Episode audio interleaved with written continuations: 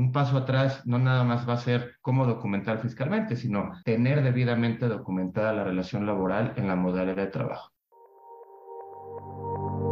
Esto es Viernes de Opinión, Viernes de Opinión, un podcast original de Sánchez de Bani.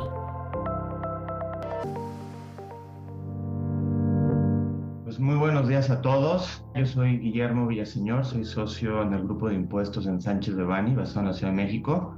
Me acompaña en esta ocasión Fermín Lecumberri, nuestro socio industrial y experto en temas laborales, y Juan Luis Serrano Litz, nuestro socio en temas de privacidad de datos y acceso a la información. Para este caso estamos trabajando en la presentación sobre los aspectos más importantes de la NOM 037 sobre el teletrabajo. Vamos a platicar de los aspectos legales laborales, los aspectos de las condiciones de seguridad y salud en el teletrabajo y algunas consideraciones también de carácter eh, de privacidad de datos y de tipo fiscal. Este tema ha traído ya bastantes comentarios y bueno, pues finalmente fueron publicadas estas reglas mediante una NOM y creemos que es lo más importante ahorita darles a conocer en qué consisten nuestros comentarios y, y bueno, apoyarlos a todos ustedes a tomar una mejor decisión para implementar o no este tipo de condiciones de trabajo. Entonces, pues sin más, Fermín, te cedo la palabra y muchas gracias.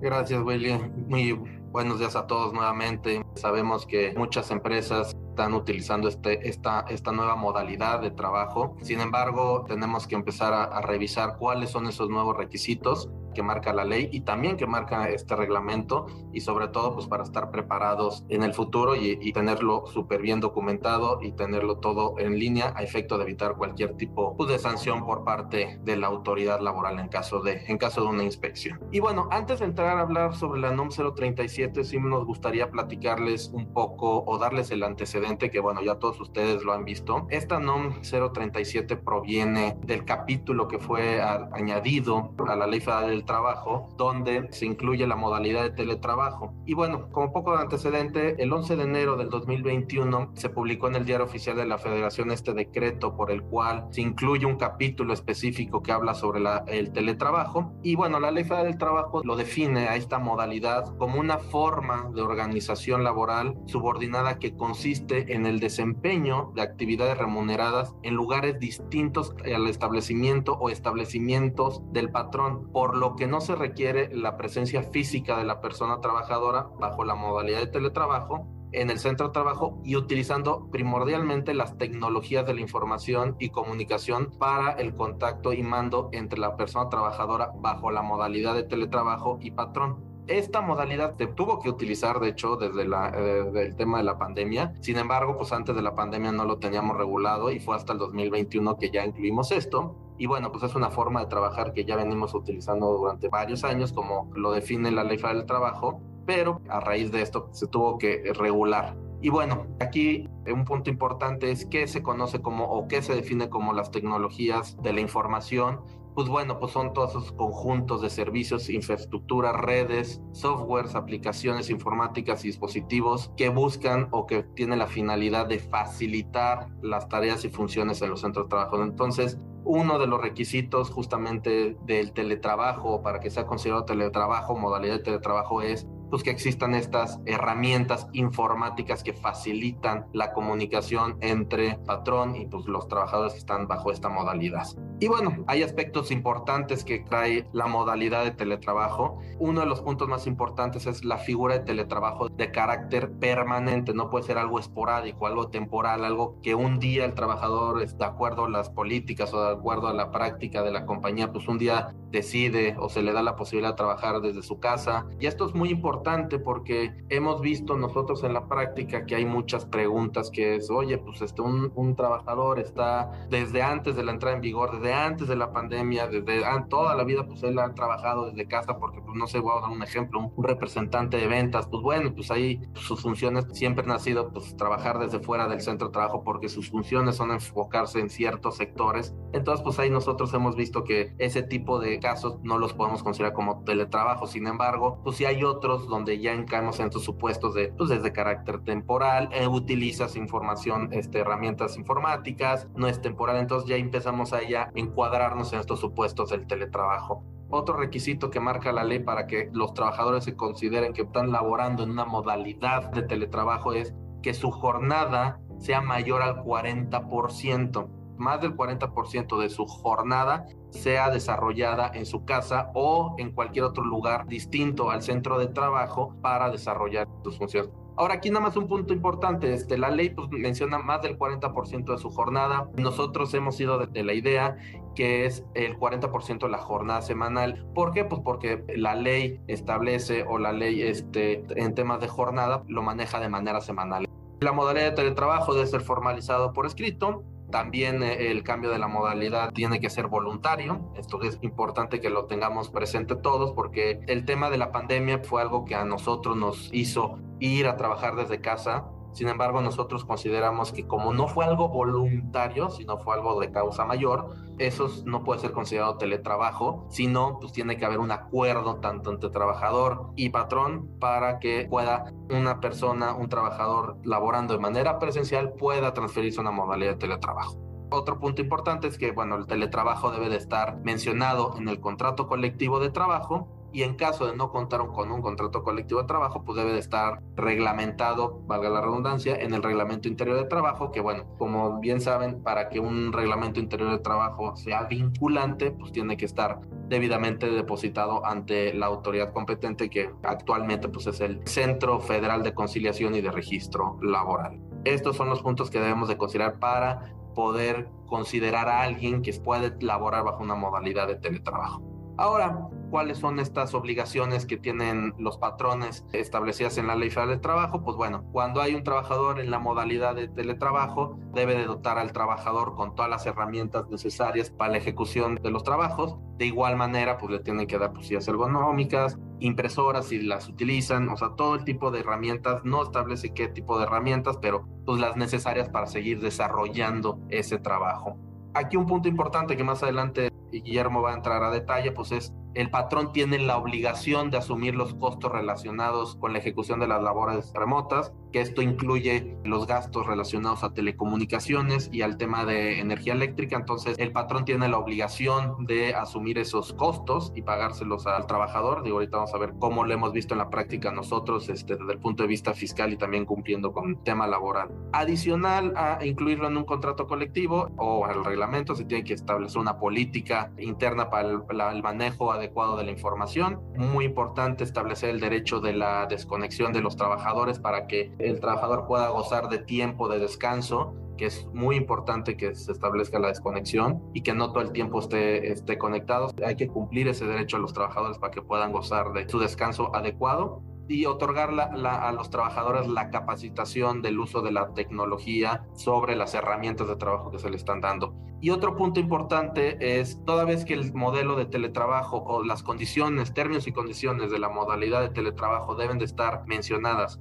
en este, establecerlas por escrito, la ley te menciona que debe de estar eh, eh, documentado en el contrato individual de trabajo, adicional del contrato colectivo, y bueno, pues ahí este, se tienen que establecer, entre otras cosas, pues el equipo que se va a utilizar, la descripción de los montos de cómo se va a pagar la luz, la tecnología que se está utilizando, las herramientas o más bien los, los sistemas operativos que se vayan a utilizar para tener esa comunicación entre patrón y trabajador, y bueno, pues obviamente los mecanismos y bueno, pues lo demás que acuerden las partes. Entonces, eso es otra obligación que tiene el patrón de tenerlo por escrito y mencionando todas estas cuestiones que son muy importantes para que se tenga muy claro cuáles son los términos y condiciones de esta modalidad de teletrabajo. Y por el otro lado, pues las obligaciones de los trabajadores. Tienen la obligación de cuidar las herramientas de trabajo, de igual manera informar al patrón de manera oportuna los costos de internet, telefonía, electricidad. Entonces, pues le tiene que informar el trabajador al patrón pues, para,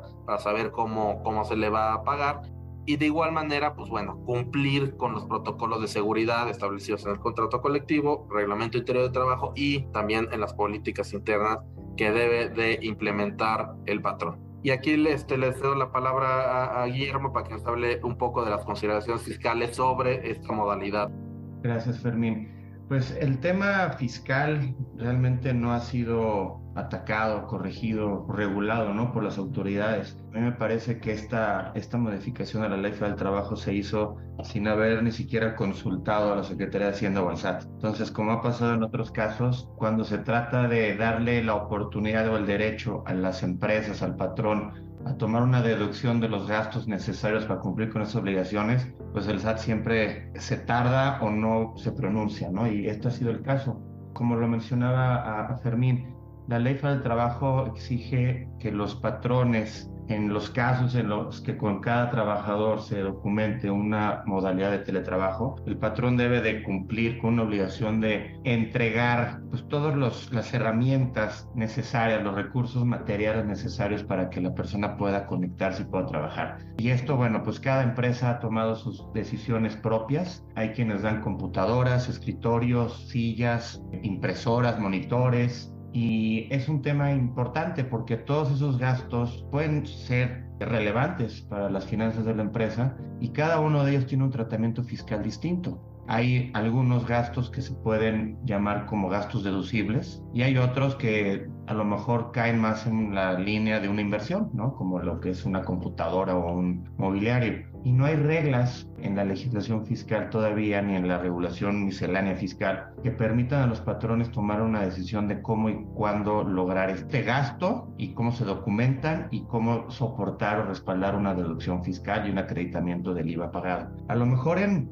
materia de, activos eh, materiales, recursos materiales, puede ser un poco más fácil porque la empresa puede tomar la decisión de, oye, compré 100 escritorios, los registro como un activo, los deprecio en el tiempo y a lo mejor sería cosa de tener un control muy, muy claro, ¿no? De a qué persona, a qué trabajador se le entrega tal escritorio y tener un inventario para, para llevar ese control. El problema que vemos más, más serio es cuando la ley obliga a la empresa a pagar el Internet y la luz que consume esta persona, digamos quizá en su casa, y pues ahí difícilmente la empresa va a tener un respaldo documental de ese gasto, porque la luz o el internet van a llegar a nombre de la persona que contrata ese servicio, a lo mejor ni siquiera es el empleado, ¿no? Por ahí hace un par de años se le estuvo preguntando al SAT cómo documentar ese gasto, porque no nada más es la salida del dinero que le entregamos al trabajador, si es que esa es la decisión, hay quienes entregan este, tarjetas eh, monederos, con eso se documenta la salida del, dinero de la empresa y, se, y la entrega al trabajador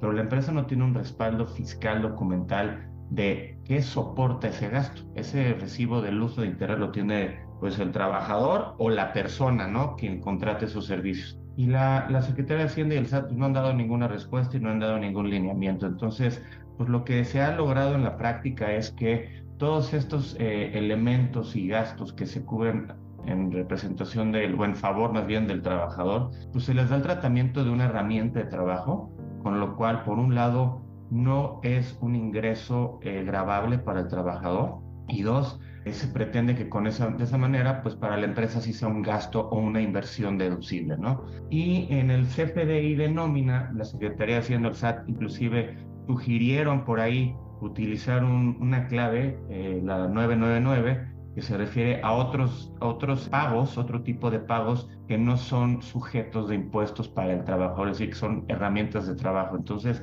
a la fecha, creo que no he escuchado de un cuestionamiento por parte del SAT sobre estos pagos, pero pues sí es bien importante tratar de tener una política, tratar de tener alguna justificación de qué, cómo y cuánto dinero se le entrega al trabajador, sobre todo otra vez por conceptos de luz y de Internet y llevar una contabilidad muy clara y muy precisa de a qué trabajador y cuánto se le está entregando. Por otro lado, siempre hemos dicho nosotros que si estamos tomando una deducción de gastos incurridos por teletrabajo, entonces es bien importante que la empresa tenga debidamente documentada la relación en la modalidad de teletrabajo con cada uno de los trabajadores involucrados. Porque otra vez, y lo mencionaba Fermín, mucho, por mucho tiempo y fue por una situación más bien de que no podíamos utilizar las oficinas, la gente se fue a sus casas a trabajar. Pero eso no era teletrabajo, eso no está no cumplía con las, este, los requisitos, las formalidades y las obligaciones de teletrabajo. Entonces, un paso atrás no nada más va a ser cómo documentar fiscalmente, sino tener debidamente documentada la relación laboral en la modalidad de trabajo. Gracias, Guillermo. Y bueno, pues ya entrando en materia de la plática del día de hoy, ahora sí vamos a platicar de esta famosa NOM 037, que como, como seguramente recuerdan muchos de ustedes, eh, fue el año pasado, si no mal recuerdo, 15 de julio del 2022, en el diario oficial de la Federación salió un acuerdo en el cual se publicaba este proyecto de NOM 037 y bueno, que en términos generales, pues este proyecto de NOM 037 ya venía a establecer cuáles iban a ser estos requisitos que íbamos a tener en la NOM 037. Sin embargo, pues el gobierno lo puso a consideración de todos los sectores, efecto de que pusieran sus, sus propuestas, dieran sus comentarios a este proyecto de NOM en la misma NOM, en la misma, perdón, en el mismo proyecto de NOM habían este, establecido un término de, de 60 días para recibir cualquier tipo de recomendación, comentario de los distintos sectores empresariales. Y bueno, pues a partir de ahí correr el término establecido para pues crear esta, esta NOM ya final, que bueno, pues que es lo que tenemos y que fue hasta el 8 de junio del 2023 que salió publicado en el Diario Oficial de la Federación esta NOM 037 que habla sobre el teletrabajo y condiciones de seguridad y de salud en el trabajo. Conozca el detalle de la NOM 037 y visite nuestro canal de YouTube, Sánchez de Bani, para ver la continuación de este interesante webinar.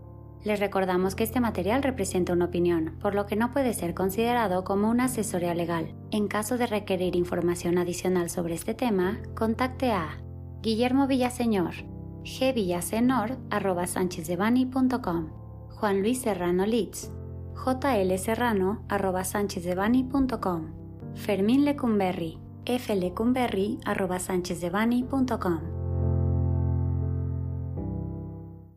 Salvo especificación en contrario, los usuarios del presente podcast podrán guardar y utilizar la información aquí contenida únicamente para uso educativo, personal y no comercial. Por lo tanto, queda prohibida su reproducción para cualquier otro medio, incluyendo pero sin limitar, el copiar, retransmitir o editar sin el previo consentimiento de Sánchez de Bani S. Berry.